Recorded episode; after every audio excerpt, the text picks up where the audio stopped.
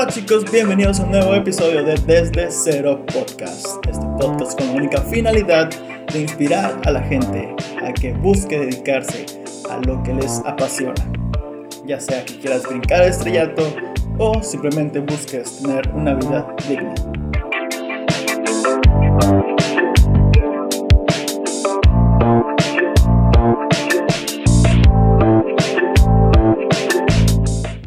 Para el programa de hoy invité a mi gran amigo y camarada Edgar Tamayo Upton. Él es videógrafo y lo conozco de primera mano ya que es el proveedor de la escuela donde trabajo. Y también fue el director y productor del video que hice para la canción Cuestión de Tiempo que saqué hace unos meses. Como muchos, él empezó grabando bodas, videógrafo de bodas, pero de un tiempo a la fecha le dio la espinita y el interés de hacer cortometrajes, contar sus propias historias ya tiene bastante tiempo haciéndolos y créanme es bastante, bastante bueno. Nos explica un poco de eso y cómo fue del cambio de estudiar una carrera que no tiene nada que ver, o en parte, no tiene nada que ver con lo que se, con lo que se dedica, pero es lo que le apasiona y eso no fue un límite para él.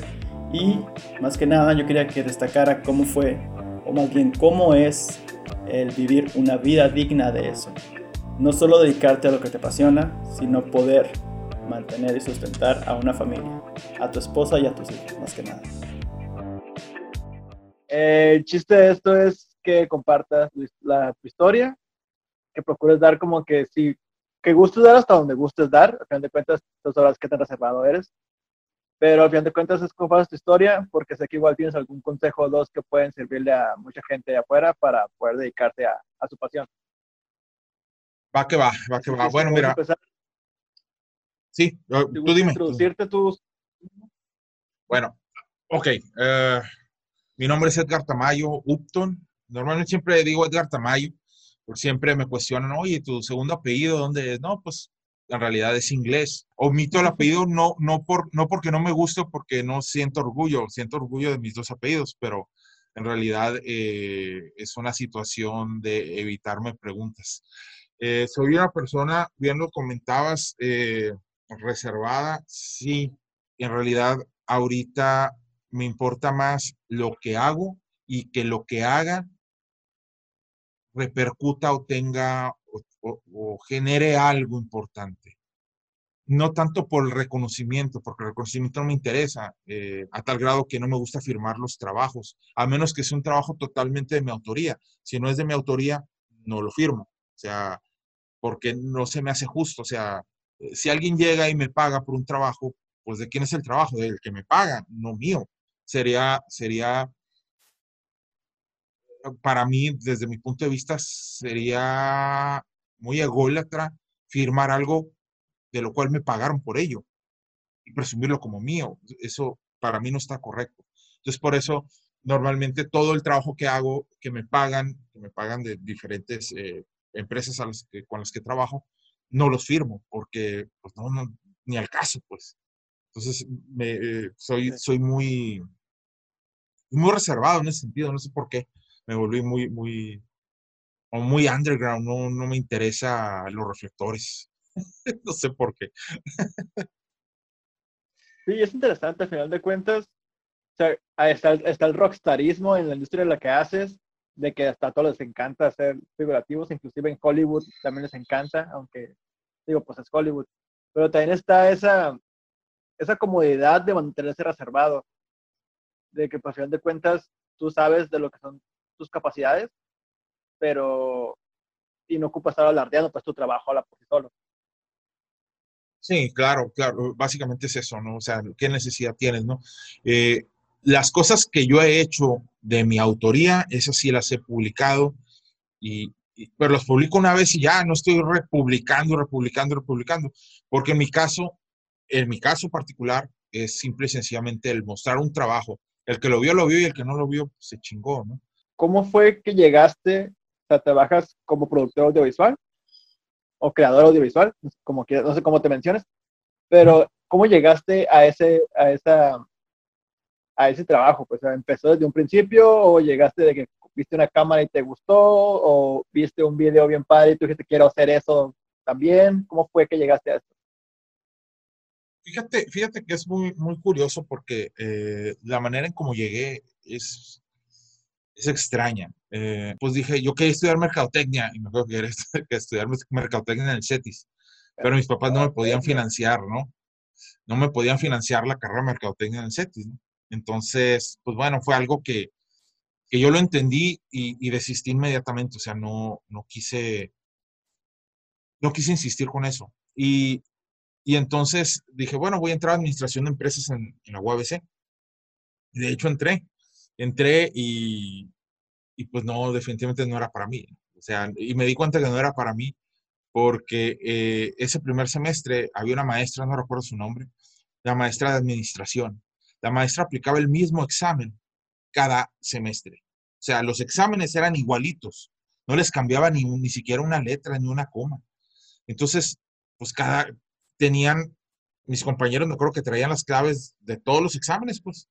Entonces yo teniendo el examen contestado correctamente, no pasé más que un examen en todo el semestre. O sea, no me gustaba. Y ahí me di cuenta que ni teniendo las respuestas lo pasaba. Pues. Dije, ¿sabes qué? Esto no es para mí. Entonces, eh, entrando a segundo semestre, tomé la decisión de dejar la, universidad. Eh, me acuerdo muy bien que mi papá me dijo que no había problema. Yo, yo pensé que mi papá se iba, se iba a enojar, ¿no? Porque, ¿cómo iba a dejar yo la escuela? Pero mi papá fue, mi mamá fue la que se encabronó. Me acuerdo muy bien, se enojó mucho. Pero mi papá no, mi papá me dijo que si eso no era lo mío, tenía que yo encontrar mi propia, eh, mi propio lugar, ¿no? Y, y bueno, así fue, así fue. Finalmente entré a una carrera que, existía de, computación, no recuerdo ahorita, era una carrera técnica en computación.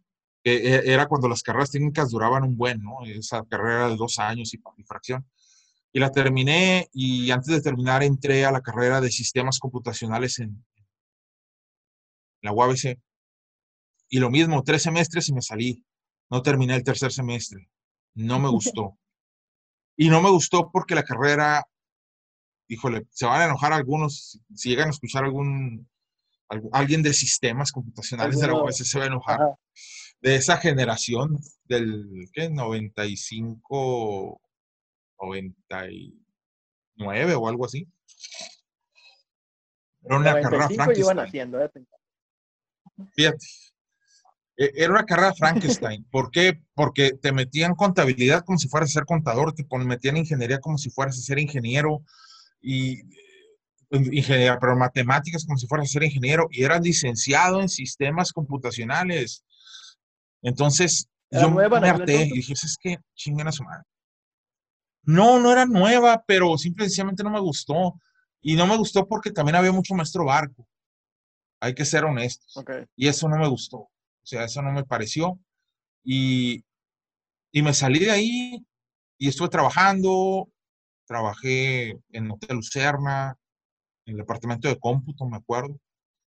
Y, y, y cuando, cuando decidí volver a, a, entrar a estudiar, cuando, cuando me dijeron en el Lucerna que no me podían subir más el sueldo porque era técnico.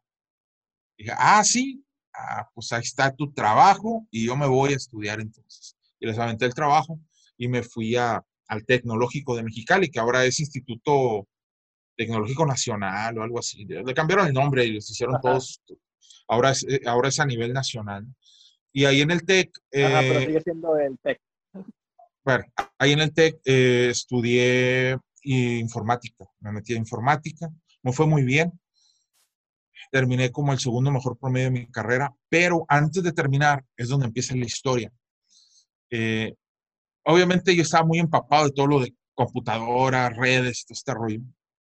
Y en el 2001, me acuerdo muy bien, que fue el rally de la escuela.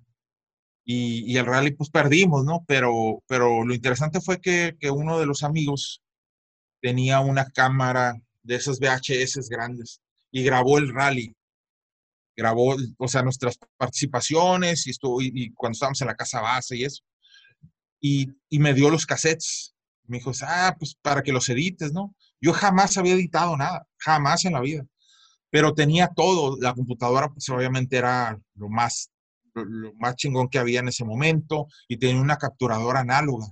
Conecté un VHS, metí los cassettes, los capturé y esa fue mi primera edición. No me preguntes cómo está, porque es una cochinada, o sea, no sabía nada, o sea, lo hice por intuición. pero aún la tienes. Y debo de tener, híjole, tendría que ponerme a buscar, pues seguramente por ahí debe de estar ese disco con, con, esa, con esa grabación, con esa edición, mejor dicho. Sí, pues, eh, Entonces, olvídate, agarré transiciones, todas las transiciones. Si lo llegas a encontrar, me lo mando no lo verán tus ojos. sobre la plática. Sí, seguramente. no, no, mira, honestamente no sé si lo encuentre, no porque no quiera buscarlo, sino porque eh, eh, perdí, eh, me he cambiado muchas veces de casa, entonces perdí, perdí cosas en, ese trayecto, ¿no? Pero bueno, el detalle es de que a partir de eso me empiezo a interesar por la edición y me empiezo a trabajar en hacer edición de trabajos de escuela, etcétera, como en el dos, como al año, el dos, 2002, a finales. Ese mismo amigo, el que grabó, me dijo, ¿sabes qué? Mi hermana y su marido tienen un pequeño negocio de video y foto y sonido y no sé qué tanto. Y necesitan que alguien eh, les edite. Ah, órale, chido, dije. Entonces, tuve una junta con ellos, me dicen, mira, este es el ejemplo, así queremos que edite los demás. Ah, ok. Y, de repente me acuerdo que cobraba, imagínate, en ese entonces creo que cobraba 200 o 300 pesos por edición. Así de, de, piojón estaba el asunto. Y era, yo no, pues, mira, lo que pasa es que yo lo veía en volumen. Ellos me llevaban de dos a tres videos por semana. Entonces, ya al mes, pues era una lanita y me alcanzaba para pagar un localito y, y todo, o sea, básicamente el pago de local era de las ediciones y el resto era para Miguelito, ¿me entiendes? Entonces estaba perfecto. Eh, duré con ellos editando como cuatro años, si no me equivoco. Y, ¿Qué edad tenías cuando empezaste con ellos? Ah, pues mira, fue en el 2002. Soy del 74, 84, 94, 2004. Tenía 28 años. 28 años cuando, cuando empecé con ellos. Entonces, a los 28 años empezaste a, a, generar ingresos de eso, se podría decir. Sí, porque, porque yo, yo realmente, yo me dedicaba a, al cómputo desde, empecé en el 94, 95 a meterle al cómputo. Entonces, eh, duré, a, duré todavía, ahí cuando empecé en, lo audiovisual, que fue el 2002, todavía pues, digo, hasta, la fecha, pero, pero fue muy paulatino. O sea, yo, yo mis ingresos eran de cómputo y lo audiovisual era aquí poquito. Entonces fue, esto fue haciendo así, poco a poco, a través de los años, hasta que ya el cómputo lo dejé a un lado y me quedé única y exclusivamente con, con lo que es el audiovisual, pues lo, audiovisual. Eh, ahí te digo, duré cuatro años editando bodas y, y fue algo bien interesante porque me enseñó de estar editando aprendí a saber qué era lo que quería ver yo y lo que no quería ver, lo que estaba bien y lo que no estaba bien eh, al momento de grabar. Yo jamás había grabado, yo nomás editaba. Y en el 2006 compré mi primera cámara y hice mi primer evento. Y empecé, dejé un poquito eh, lo comercial, porque también anduve un poquito haciendo comerciales y algunas otras cosas y aventé un poquito eso, me quedé con, con, con un cliente grande desde 2006, 2007, que era una dependencia del gobierno del estado. Me quedé ahí y aparte estaba haciendo los eventos sociales. Entonces me clavé ahí, empecé a grabar eventos, a grabar, a grabar. Y eso, esa fue una de las, creo yo, de las etapas donde más aprendí. Pero más aprendí en la parte técnica. ¿A qué voy? Eh, me sirvió mucho para aprender a usar los fierros. Una de las grandes ventajas del evento social es que puedes cagarla y no pasa nada porque hay maneras de arreglarlo. El único problema es que si traes la cámara y no captaste el momento, valiste madre. Pero si lo captaste, pero la cagaste en alguna cosa, hay manera de arreglarlo. Al final, este, Digo, todo, todo se puede. A mí me tocó la transición, por ejemplo, yo usaba cámaras de 3 SDs, de, de cinta. A mí me tocó el cambio a las cámaras eh, totalmente eh, de, tarjeta digitales, de lentes intercambiables, cosa que antes pues era imposible. Eran muy caras, pues, de entrada. Cuando fue la transición, ¿no, se, no te sentiste como intimidado de, de esta nueva tecnología que iba saliendo como muchos de la vieja escuela que ven las cámaras digitales como que no, esas madres no sirven, mejor me queda el análogo y todo eso. Fíjate que no, al contrario, creo que creo que esa, esa transición para mí fue, me abrió los ojos al mundo, me abrió posibilidades que yo no podía, que yo no tenía en la mente que se podía, que se podía hacer. ¿sí? Y una de las cosas más interesantes es cuando yo compro mi primera cámara, eh, que fue una mirrorless, cuando las mirrorless, pues nadie daba un peso por ellas, ¿no? Todo el mundo andaba con sus Canon y sus Canon 5D Mark II y la, sí, pues que duró un, buen rato y la 7D, etcétera. Yo tenía una Panasonic GH2 y recuerdo muy bien, amor, eh, pones más agua, por favor. Y, gracias. Este, y haz de cuenta que esa GH2 es una camarita muy pequeñita, muy pequeñita, y, y, sin espejo. Y me acuerdo que todo el mundo me miraba cuando iba a los eventos y me hacían menos por la chingada cámara, güey. Pero una de las cosas que hice fue usar esa cámara con lentes manuales. Ese fue uno de los aciertos más grandes que yo he tenido. Gracias. Este, ¿Por qué? Porque de alguna u otra forma, el usar los lentes manuales me dio una libertad creativa grandísima al poder yo poner el foco donde yo quería. Entonces empecé a jugar con eso. Entonces, de repente, podía, me acuerdo, tenía un, uno de mis lentes, era un Minolta 50 milímetros 1.4. Y me acuerdo, imagínate en la noche, en el salón, ponía yo la cámara con un ISO, recuerdo, ISO 800 o 400, dependiendo qué tan oscuro, y abrí el diafragma 1.4. Entonces, me ponía a lo lejos y podía tomar, por ejemplo, una pareja y luego mover el foco a la siguiente pareja o de una mesa a otra y empezaba a jugar con eso. Entonces, ese, ese fuera de foco que se veía y que donde, y, y, ese, y ese foco donde lo ponía y le decía yo a la gente, yo quiero que veas ahorita esto y luego quiero que veas lo otro, le daba una sensación mm, muy cinematográfica, ¿no? Eh, ¿Por qué? Porque el cine tenía ese tipo de lenguaje, ¿sí? Utilizaba esa herramienta, pues, del el, el hecho de, de botar y poner un blur, una capa de blur atrás para que tú pusieras atención a un personaje, pues. Ajá, yo podía hacer esto. selectivo en lo que tú querías. Exactamente. Y, y, eso fue una de las cosas que me fue ayudando a, pues, a ganar adeptos con respecto a mi trabajo. Yo estuve por muchos años. ¿Para ese entonces eh, tú ya vivías de eso? Yo he vivido, sí, ya, ya, mira, yo creo que para el, para el 2000, para el 2012, para el 2002 que empecé, para el 2012, yo, yo ya vivía a un 75% del audiovisual y a un 25% del cómputo, más o menos. Yo cuando trueno el ¿Cómo cómputo, fue esa etapa de esa dime, etapa de dime. transición? ¿Cómo fue de que decidiste de dedicarte al 100% en, en la grabación de video y dejar lo que es el cómputo? En, no sé si ya en ese entonces cómo estaba tu vida, ya tenías pareja, ya estabas casado o cómo estaba esa etapa. Ya estaba, ya estaba más amarrado.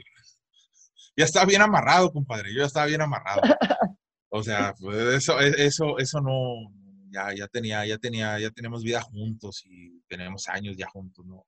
Ese, ese no, no era, nunca fue la bronca, ¿no? Sino el, el cambio, el cambio se dio no porque viera yo en el audiovisual futuro o más futuro que en el cómputo.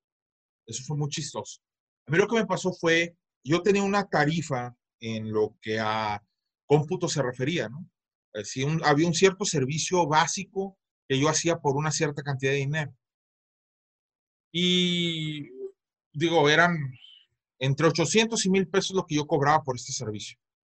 Y de repente empezó a salir gente haciendo lo mismo que yo y cobrando únicamente 500 y luego 300 y luego 200 y luego 100 dólares. Digo, 100 pesos, perdón. Entonces, yo lo que vi es, dije, ah, cabrón, ¿cómo puedo yo generar un diferenciador? Eso fue lo que yo miré. Si yo voy y hago este servicio, yo doy esa, cobro eso porque el que me contrata para este servicio no me va a volver a hablar en año y medio. ¿Por qué? Porque el servicio que le voy a hacer va a ser un servicio de primera. Sin embargo, él dice, ah, este cabrón de 300 pesos me hace lo mismo que este de 800, pues contrato el de 300. La única diferencia es que a los cuatro meses tenía que volverle a hablar al de 300 porque ya se le había chingado la máquina. Esa era la diferencia, ¿sí? Pero no había un diferenciador. En el video encontré ese diferenciador. Entonces, realmente el cambio fue, primero, porque yo veía que, me, que había mucha competencia desleal en, en, el cómputo. Entonces dije, ¿sabes qué? Tengo que zafar de esto y brincar a lo otro. Y fue lo que hice. Brincar a lo otro. Entonces, para 2014, fue 2014 2015, no me das mucho caso, pero uno de esos dos años, cuando decidiste ya irte por lo audiovisual completamente, eh, procuraste tener antes de dejar el cómputo, el cómputo eh, algún colchón o liberarte de deudas o, o, cómo estaba la situación financiera para poder hacer ese cambio, porque también sé que no es de la noche a la mañana que vas a generar tal vez los mismos ingresos o más con ese nuevo, ese nuevo proyecto lo que ibas a hacer. Mis cambios siempre han sido paulatinos, nunca ha sido de golpe. Entonces, cuando yo decido empezar a dedicar al audiovisual y empezar a dejar el cómputo porque veía que ya la competencia estaba muy desleal y veía que por acá había una oportunidad, empecé a aprender, empecé a aprender y fue paulatino. Nunca, nunca había chance de un colchón porque la situación, a, a lo mejor a ustedes les tocó una situación económica distinta. Claro, no nos está yendo muy bien a todos por esta situación de la pandemia y, antes de la pandemia, pues las decisiones del gobierno actual pues no son las más eh, correctas, por llamarlo así, sin meternos en, en, detalles de ese tipo. Pero eh, a mí me tocó vivir todavía las devaluaciones, las que de un día para otro el dólar valía tres veces más, cosas que no se las deseo a nadie. Entonces, aprender a vivir siempre con el pie aquí en el cuello, aplastándote, güey, hace que no importe si no tienes un colchón, tienes que buscar la manera, ¿me entiendes? Entonces, eh, lo que sí fue que el cómputo me dio para tener las herramientas, o sea, comprar cámaras, etcétera, y tener la computadora muy bien y todo. Eso sí me lo dio el, cómputo. Y al momento que hice el cambio, pues obviamente hay veces que te la tienes que rifar y, y, hay veces que tienes que apretarte el cinturón para poder obtener algo más adelante, pues. Y muchas veces eh, hay gente que no está dispuesta al sacrificio. Entonces yo opté por eso, o sea, yo sacrifiqué varias cosas, empecé a dejar clientes, pero obtuve al final una recompensa y me fue bien en las bodas, eh, estuve por mucho tiempo en eso, eh, que de 2006 a 2016 constantemente. En 2016, si no me equivoco, eh, las cosas, bueno, antes de esto, en 2015, me, me, me, asocio con un buen amigo de Monterrey, el cual es un cabrón muy chingón en bodas. Empezamos a trabajar juntos por un periodo de dos años y medio más o menos. dos, te digo, 2000, 15 creo que fue a 2017, eh, finales más o menos. Y, y, me la, y, empezamos a trabajar juntos, todo muy bien, aprendí mucho, conocí más cosas. Y de repente me di cuenta de algo, me di cuenta que la generación que venía a casarse era una generación diferente, era una generación que no se, no se acoplaba a lo establecido, querían cosas diferentes y querían hacer las cosas distintas. Hablando del producto que estás ofreciendo, o sea, no, hablando en general, hablando en general. O sea, estás hablando de que o, o ya no se casan, o nomás se juntan, o tienen ceremonias raras, que no, no, no, no lo digo de forma despectiva, sino pues son ceremonias raras, me refiero a que enfrente de un árbol y que la naturaleza los case y cosas así, pues, eh, que no, no, no, es crítica en mala onda, simple y sencillamente es, es una cuestión de gustos. Entonces, esto implicaba que yo tenía que hacer ciertos cambios, porque simple y sencillamente el hecho de que para entonces el video se volvió algo tan común, pero, pero al mismo tiempo tan accesible, pero al mismo tiempo no cualquiera te hacía buen video. ¿Me explico? Pero como era común y era accesible, cualquiera traía un celular y cualquiera te grababa y cualquiera, ay, yo te grabo y la chingada. Entonces, ¿qué sucedió? Se hizo una especie de bullying a quienes nos dedicábamos al audiovisual. ¿Por qué? Porque como cualquiera ya lo podía hacer, porque era tan común como cualquiera tenía una cámara en un celular y ya era de una muy buena calidad, pues empezaron a despreciar ese trabajo. Y yo veía que parejas jóvenes que se casaban ni siquiera contrataban video. Ya, ya deja tú que me contrataran a mí o que nos contrataran con, con, con mi amigo con el que trabajaba, ¿no? Simplemente ya no, ya no contrataban video. Entonces empecé a ver esos cambios y dije, ¿sabes qué? Me tengo, me tengo que, cambiar de esto, me tengo, tengo que buscar algo más dentro del mismo audiovisual. Y, y, fue cuando tomé la decisión y dije, ¿sabes qué? No. Vamos a dejar las bodas. Entonces, estuve haciendo bodas ya por mi cuenta nada más 2018 y 2019. Y hasta ahí dije. Tengo por ahí un par de, de, eventos que ya tenía, que ya me habían dicho, que ya me habían contratado, pero que se movieron por la pandemia y son los únicos que debo. Y cuando se haga la, el evento los voy a cubrir, pero, pero me alejé de eso, porque sabía que eso ya no era negocio para mí. Sí, tuviste que adaptarte a la situación del social pues, que estaba haciendo, pues ya las mismas necesidades o gustos que buscaba una persona en, en, en una generación no son los de la siguiente. Pues. El mercado va cambiando básicamente.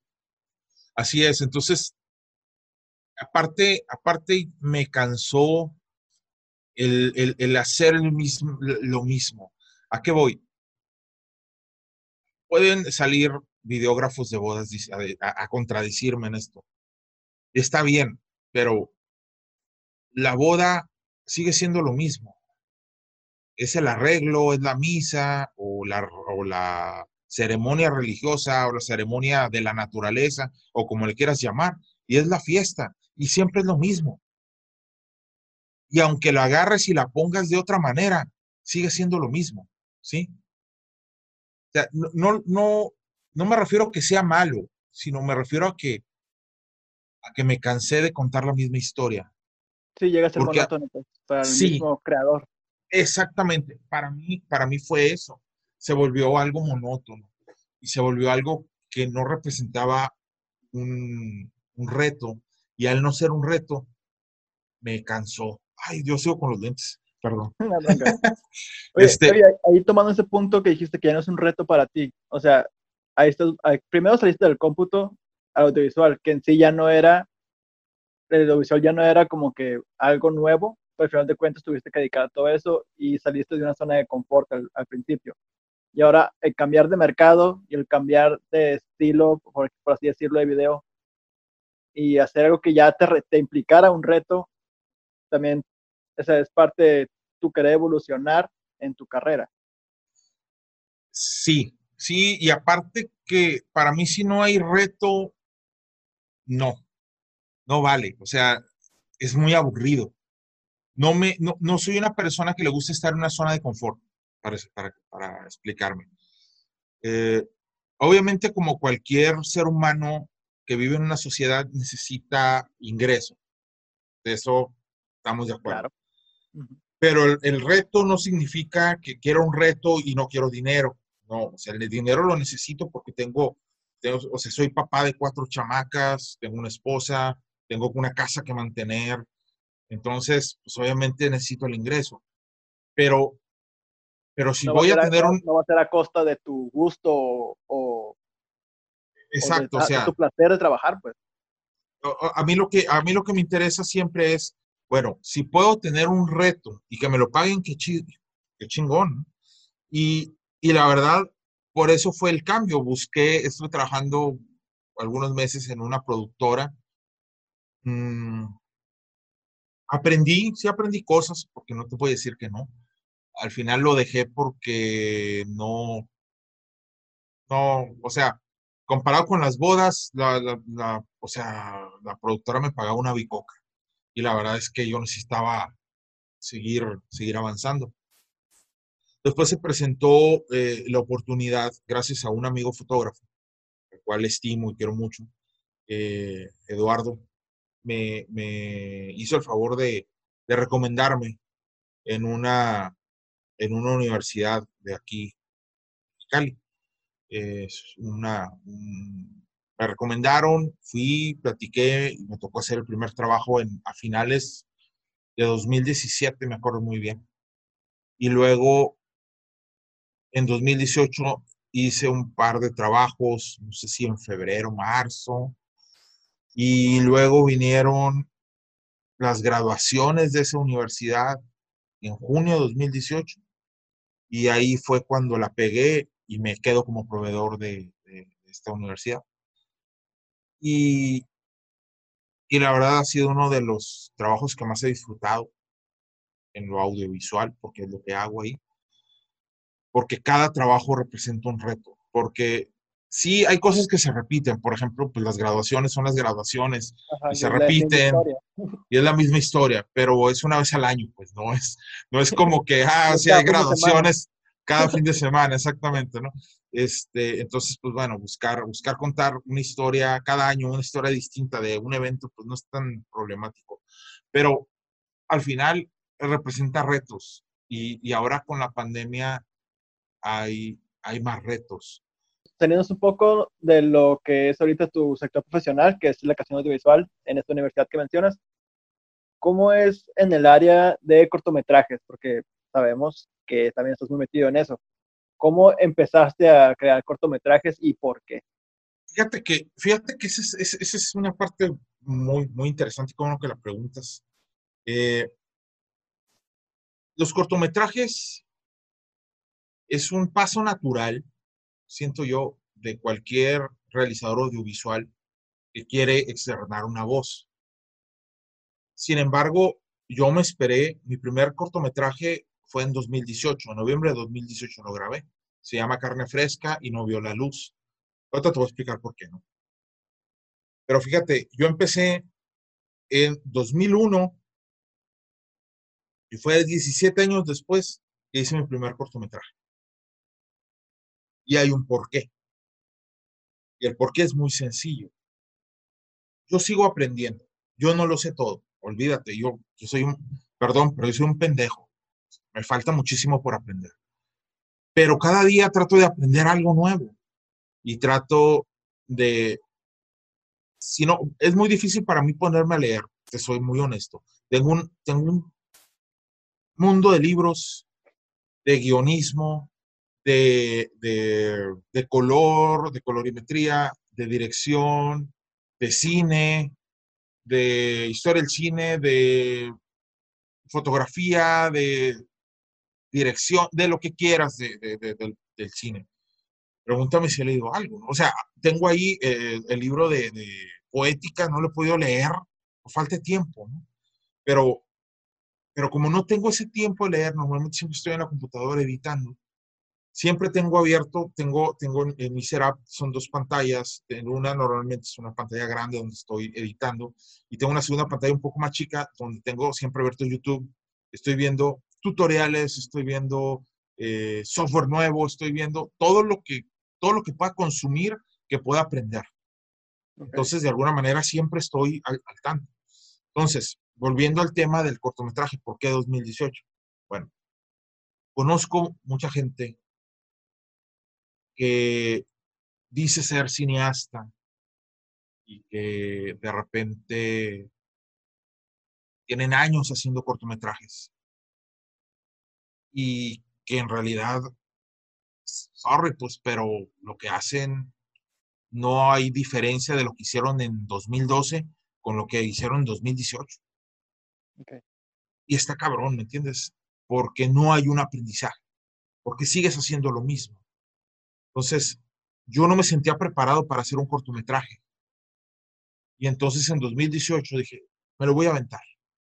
Después de 17 años en esto, creo que puedo hacer algo. Y sí lo hice. Cometí muchos errores en él, aprendí muchísimo, pero no sentí que fuera un trabajo redondo. Había, había errores, había errores. Eh, yo venía del mundo de las bodas, donde todo se hace en el momento, ¿no? Es pa, pa, pa, y no puedes cortar, y tiene que salir porque tiene que salir. Sí, no puedes ir a la, a la, a la, a la novia, vuelve a pasar, vuelve a hacer esto, vuélvete a casar para grabarte, o sea, no puedes. Exactamente, ¿no? Entonces no, no puedes fallar. Yo traía ese chip cuando, cuando hice mi, mi primer cortometraje y decidí, se presentaron ahí ciertas broncas con la locación. Y entonces teníamos que, que grabar intervalos. O sea, lo, lo, ideal era haber dicho, hasta aquí, señores, nos vemos mañana o dentro de dos semanas, ¿no? Y le seguimos. Okay. Pero no, güey. Yo dije, no, lo vamos a terminar. Y sí lo terminé. Pero el resultado fue que eh, el actor principal, por ejemplo, había que, perdón por la expresión, pero había que agarrarlo de los tanates. ¿Ah? Para que, lo, para que el vato diera el personaje. Porque si no, el vato valía madre, o sea, necesita mucha dirección para que el vato dé el personaje. Y la bronca es que con la bronca que había en la locación, de que había ruido, de que de repente pasaban ciertos vehículos, etcétera, yo me desconcentré y lo solté al vato. Y la, la actuación del vato se fue en picada. Se fue en picada. Entonces, eso fue una de las cosas que a mí me hizo, sabes que no, no puedo, no puedo sacar esto porque no es, no es lo correcto, pero aprendí mucho, aprendí muchísimo. Después de ese cortometraje, en 2019 hice un cortometraje que se llama Sandwich, que fue un experimento muy interesante porque um, lo hice con un par de, de camaradas eh, y lo interesante era que nada más utilicé una luz que hace, que, que parece que es una luz mercurial. Y lo hicimos dentro de un carro y dentro de un depa. El, la escena del depa es pequeñísima. La escena del carro es donde más dura. Y, y la verdad es que algo que me, me, impresionó, quedó muy bien. Y lo hicimos con cámara en mano, o sea, no traemos tripié, no traemos nada y, fue un experimento muy, muy, bueno. Eh, de, ahí vinieron, trabajé en, otro cortometraje donde nomás hice la fotografía, que se llama Mesa para Cuatro. El, el director me invitó, tomé el reto porque era un, la locación era interesante, era en un bar, y puse yo mi iluminación, más aparte de la iluminación del bar, un resultado visualmente muy bueno. Y la verdad es que aprendí también. Y luego hice la edición de un, de un piloto de una serie que se llama ¿Por qué no te has casado? Y, y, y ahí hice la edición, la edición y el color de, del teaser o del tráiler y del, y del capítulo piloto, ¿no?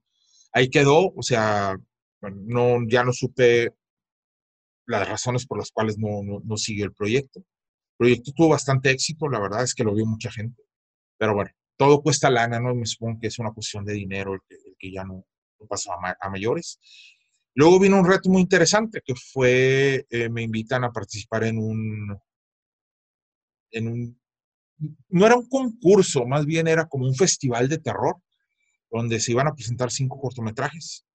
Eh, y pues nosotros hicimos lo nuestro, hicimos un cortometraje que se llama Mico, que creo que fue un, resultado, un muy buen equipo técnico, la verdad no me puedo quejar en lo absoluto. Creo que el resultado de ese trabajo es, es redondo, las actuaciones fueron muy buenas, eh, inclusive una de las chicas no era actriz, sin embargo salió al quite porque una de las actrices, pues por situación de agenda, nos canceló un día antes y pues, tuvimos que resolver y la resolución fue, órale, paz. Y entró, y entró esta, esta, esta chica que lo hizo muy bien. Para no haber sido actriz, la verdad lo hizo excelente. Creo que el resultado fue muy bueno. Y, y ahorita ya tengo, tenía, tenía, he, he, trabajado en otras ideas de cortometrajes, pero algunas no, no han llegado a feliz término porque no todo lo que escribes al final lo tienes que producir.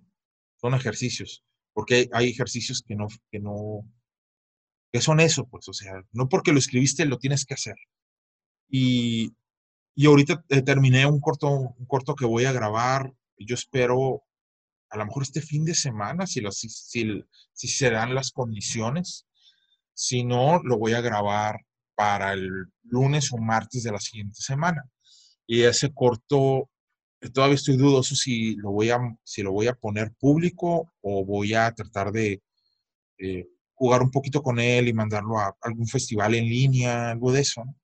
Y sobre todo para calarme, no, no porque me interese, ah, no, el reconocimiento, no, no, no me vale madre, pero quiero calar, quiero hacer algo que sé, que sepa yo que tiene la calidad suficiente para competir con, con, con gente profesional en los cortometrajes, ¿sí? Eso es lo que quiero, quiero hacer. Y, y, una de las cosas que el cortometraje me dio es, antes cuando hacía las bodas, era un muestro, no lo muestro, es mi trabajo, no es mi trabajo.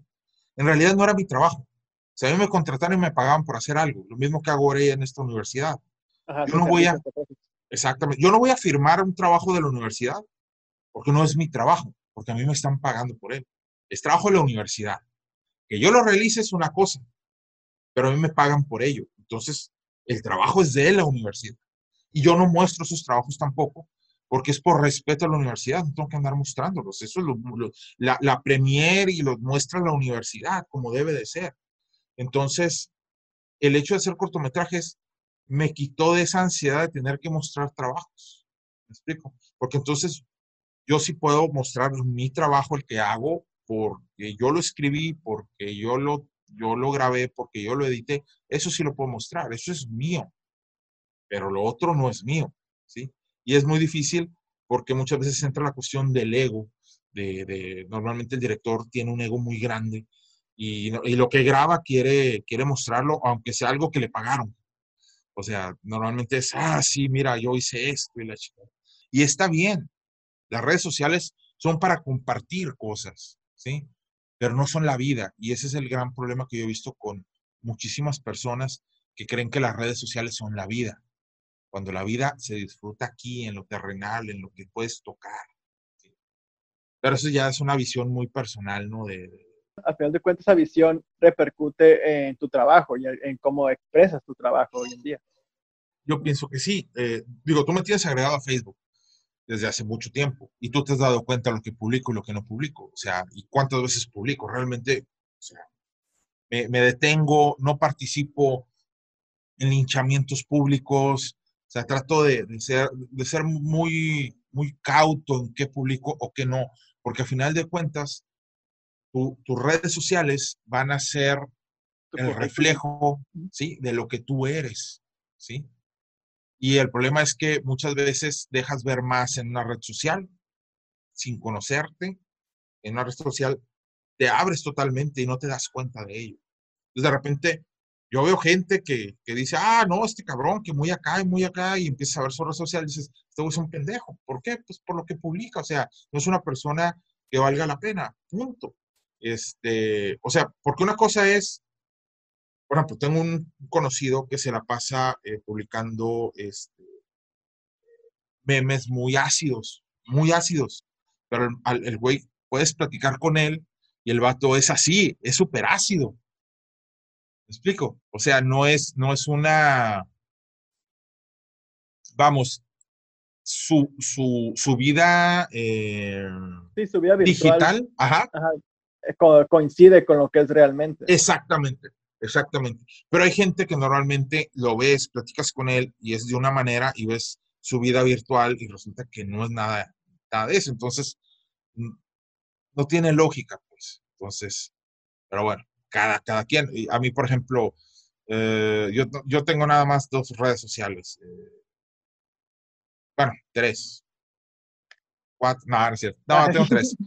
No, tengo Facebook, tengo Facebook, tengo eh, Instagram y tengo LinkedIn, LinkedIn, no, LinkedIn. LinkedIn. ¿Por qué LinkedIn? Es por cuestiones de chamba y porque es, eh, ahí sí creo que es importante, ¿no? Este, Instagram, en Instagram no hay una foto mía, o sea, son puras fotos de trabajos míos. Ahí sí pongo fotos de cosas que realmente me interesan y ahí sigo a personas que realmente me pueden ofrecer arte o algo que me gusta. Eh, eso lo está platicando con el invitado pasado, Alex Barajas, de que es importante rodearte inclusive en las redes sociales, también en el ámbito social, pero también en redes sociales porque es donde se consume mucho contenido, de gente que te inspire, más allá de tus amigos, puedes seguirlos o no, pero también creo que es importante tener gente que te motive a seguir adelante, aunque no sean eh, tus amigos, puede ser gente, un fotógrafo, puede ser eh, un cineasta o puede ser simplemente una persona que sube información de valor para tu vida o trabajo.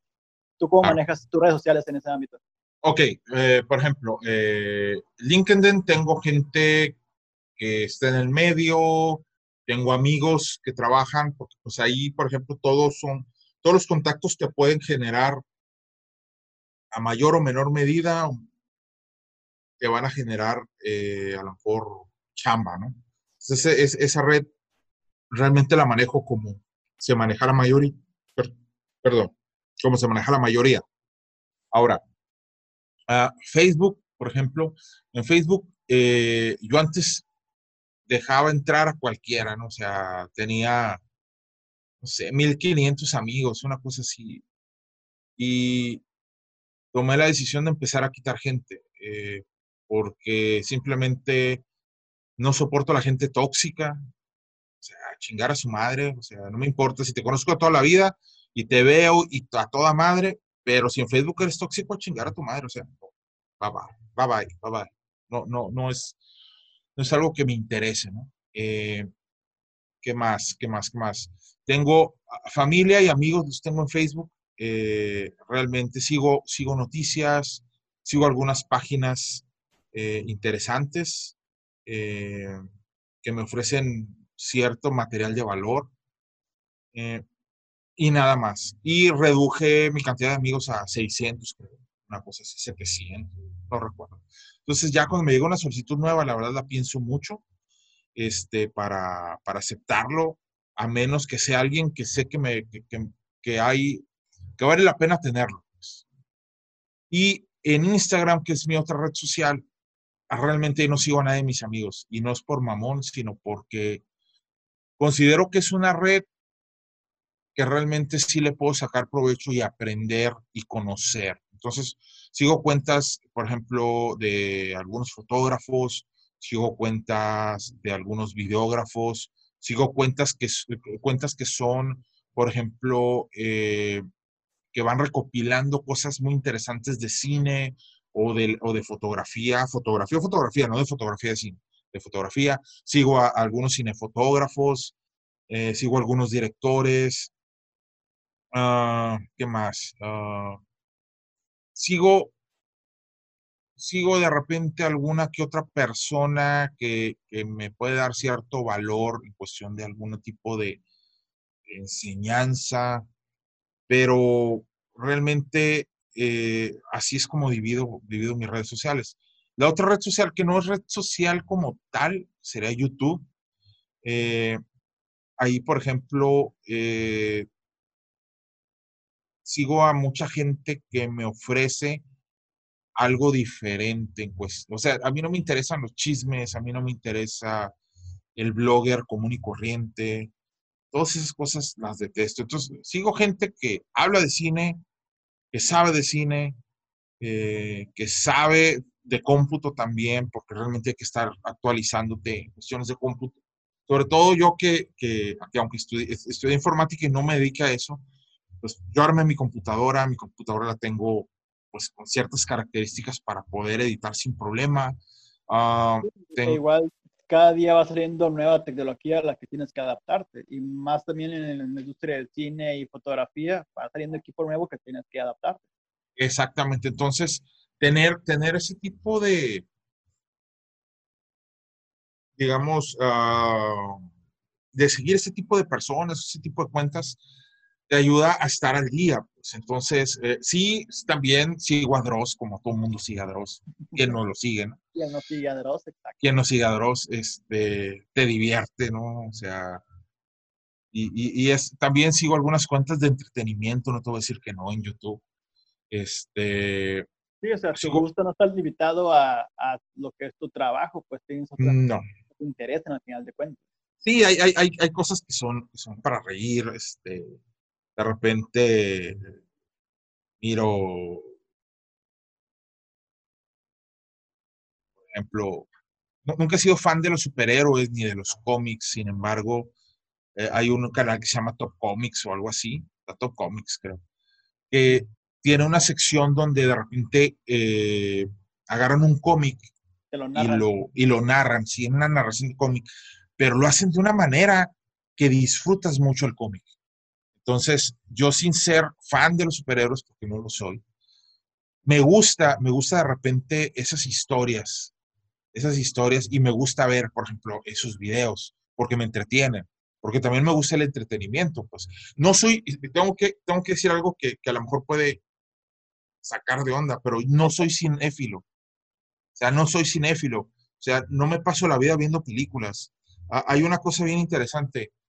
Conozco sigo un canal que hablan de cine, que se llama, que se lo recomiendo muchísimo, se llama Zoom F7.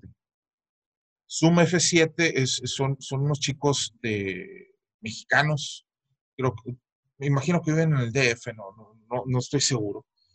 Tienen ese canal y tienen otro canal que se llama Cine para Todos. Lo recomiendo muchísimo, donde hacen análisis, donde hacen crítica, pero está muy bien hecho, muy bien fundamentado. Pero es muy interesante porque estos cabrones hablan mucho de cine, conocen mucho de cine, ven un chingo de cine, pero hacen muy poco cine.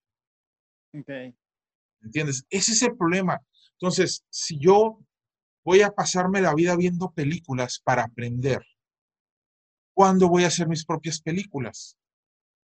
Y, y ese es un detalle bien importante. Es como, por ejemplo, tú que eres músico. Obviamente tú agarras tu guitarra, te inspiras y empiezas a sacar música, pero no estás las 24 horas, los 7 días de la semana escuchando música.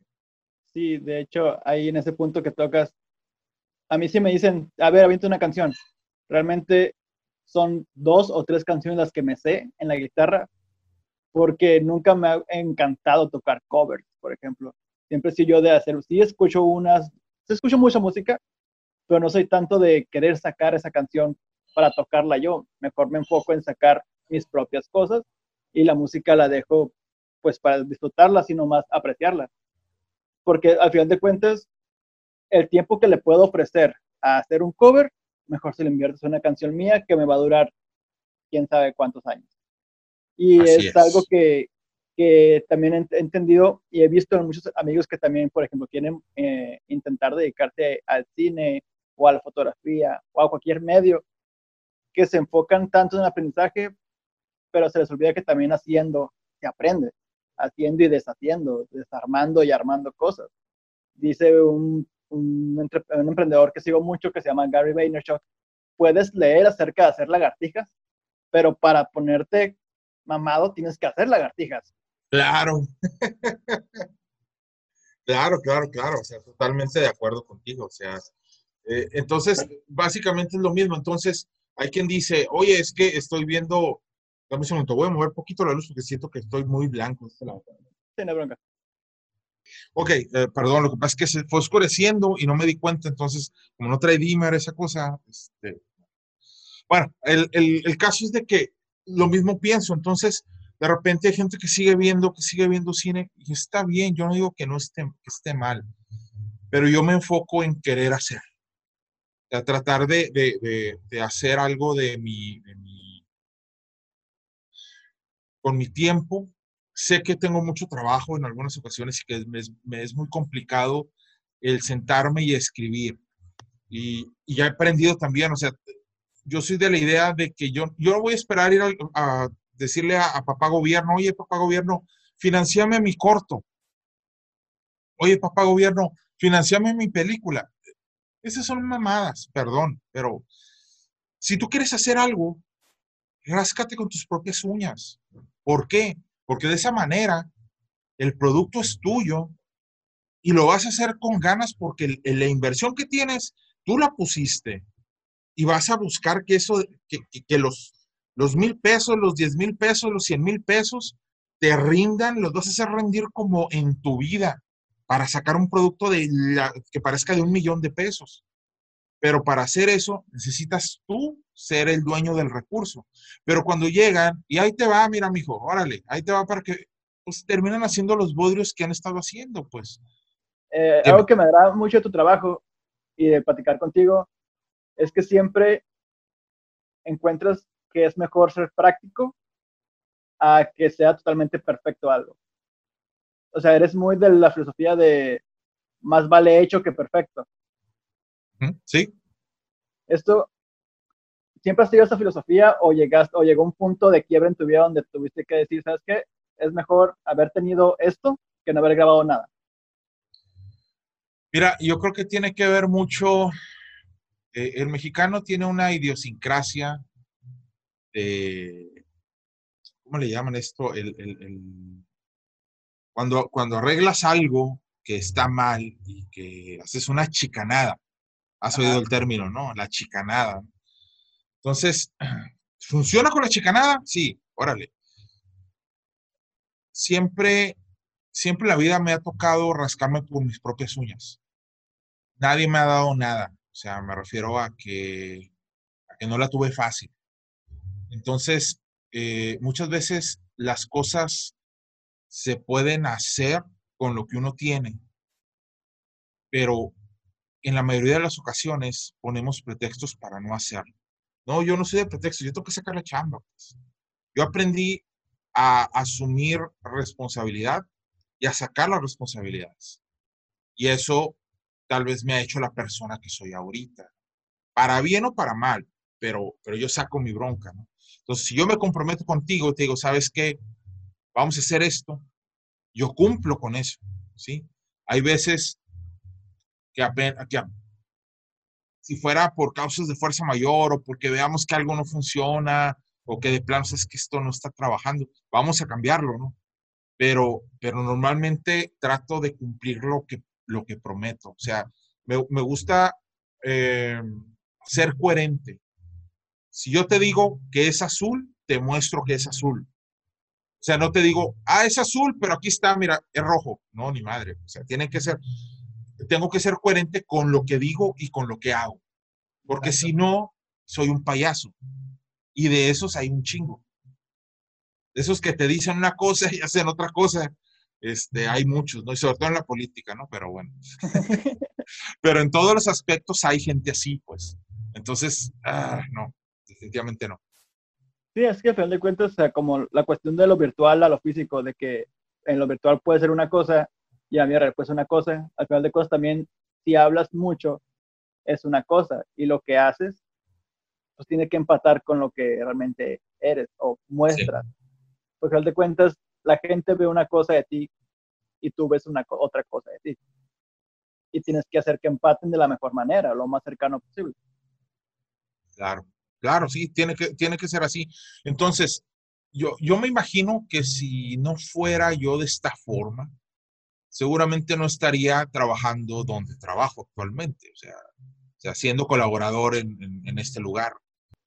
Eh, siempre, y en los casos que me ha topado de gente que se dedica a lo que les apasiona, es que siempre pueden más las ganas de querer hacer las cosas que el hecho de, de querer mostrarlas o inclusive disfrutan más el proceso de hacerlos que, que, el hecho de, ya tengo el producto hecho, a ver, aquí mostrarlo y presumirlo.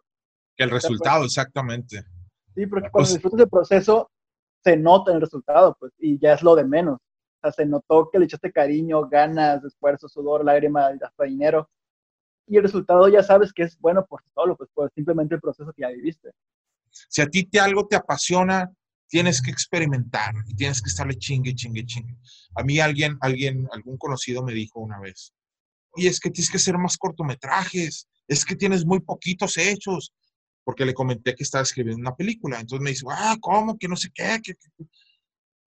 Y, y, nunca se puso a pensar, y no, tampoco me puse yo a discutir, porque también es una hueva para mí estar discutiendo con la gente, no me gusta, me enfada, o sea, la gente, hay gente que no, hay gente con la que puedes dialogar y hay gente con la que de plano no le entra nada en la cabeza. Entonces, él, él, él no entendía que todo el trabajo de bodas y todo el trabajo que llevo haciendo en, lo, en, la parte comercial es aprendizaje también. O sea, es aprender a usar los fierros, es aprender a usar la luz, es aprender de sonido, porque todo eso me ha llevado a entender muchísimas cosas que tal vez no, no, no me, no, si no lo hubiera tenido, sería más difícil para mí hacer un cortometraje, porque me faltarían muchas cosas. Y a lo mejor mis cortometrajes serían una caca. Digo, a lo mejor son sí, son una caca, pero son una caca bonita, ¿no? Porque, pues, pero es mía. Es mía, ¿no? Digo, es una caca bien hecha, a lo mejor son caca, pero caca bien hecha. Hay cacas mal hechas, ¿no? Entonces, bueno, digámoslo así, ¿no? Y, y por ejemplo, eh, eh, ah, me viene un ejemplo, hay un cineasta, no me acuerdo su nombre, pero es el dueño, el dueño de una marca que hacen este, accesorios para cámaras.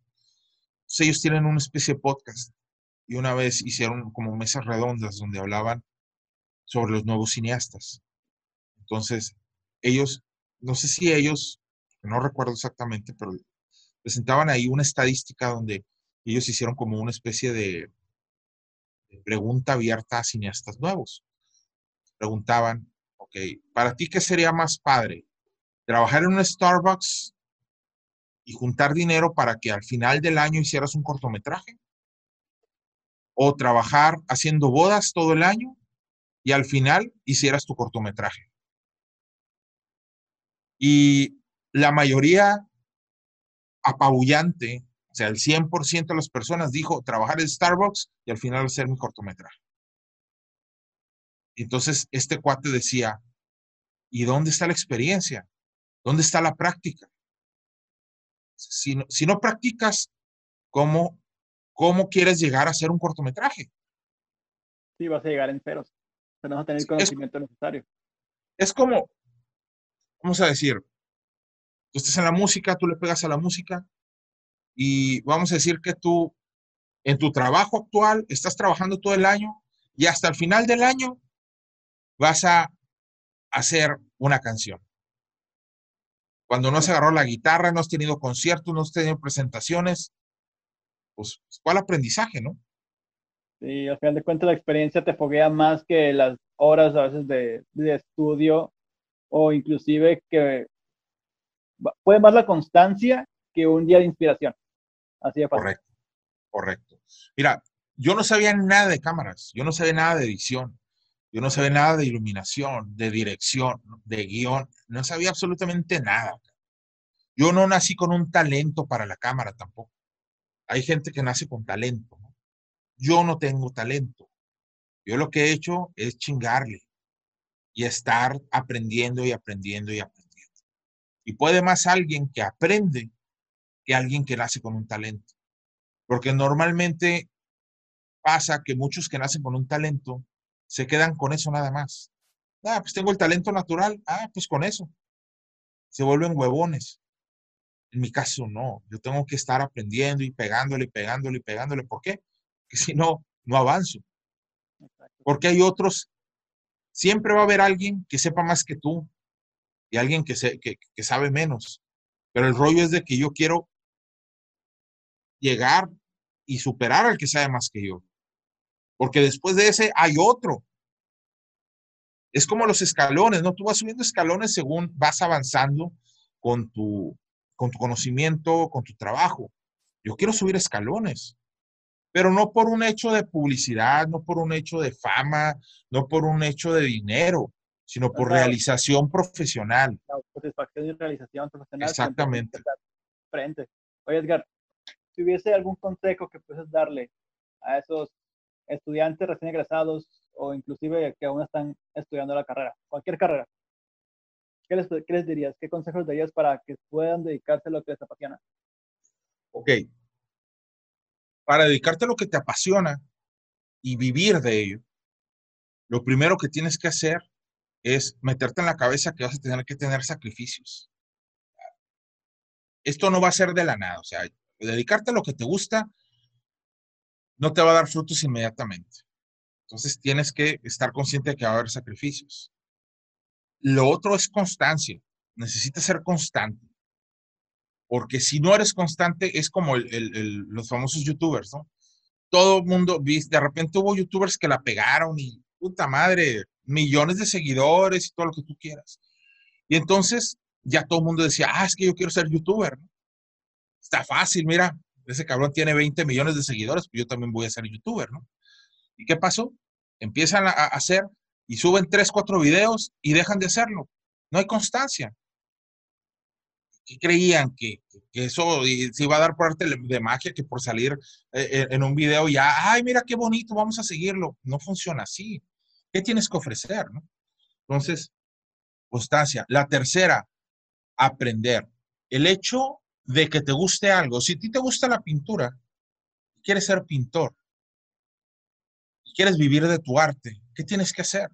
Tienes que estar pintando y pintando y pintando y aprendiendo técnicas y conocer pintores y conocer eh, las diferentes, eh, ¿cómo se dice? Eh, las diferentes eras donde la pintura se hacía de una manera, se hacía de otra, los, pintores contemporáneos. Tienes que conocer muchísimas cosas y seguir aprendiendo.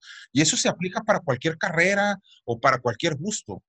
Entonces es el aprendizaje, seguir aprendiendo, la constancia y que la vas, la vas a, a, perrear. O sea, tienes que tener bien, bien, de estar súper consciente que si quieres llegar a, a vivir de tu arte o de lo que te gusta, en algún momento la vas a tener que perrear y vas a tener, y acuérdate que las carencias es la madre de toda la creatividad.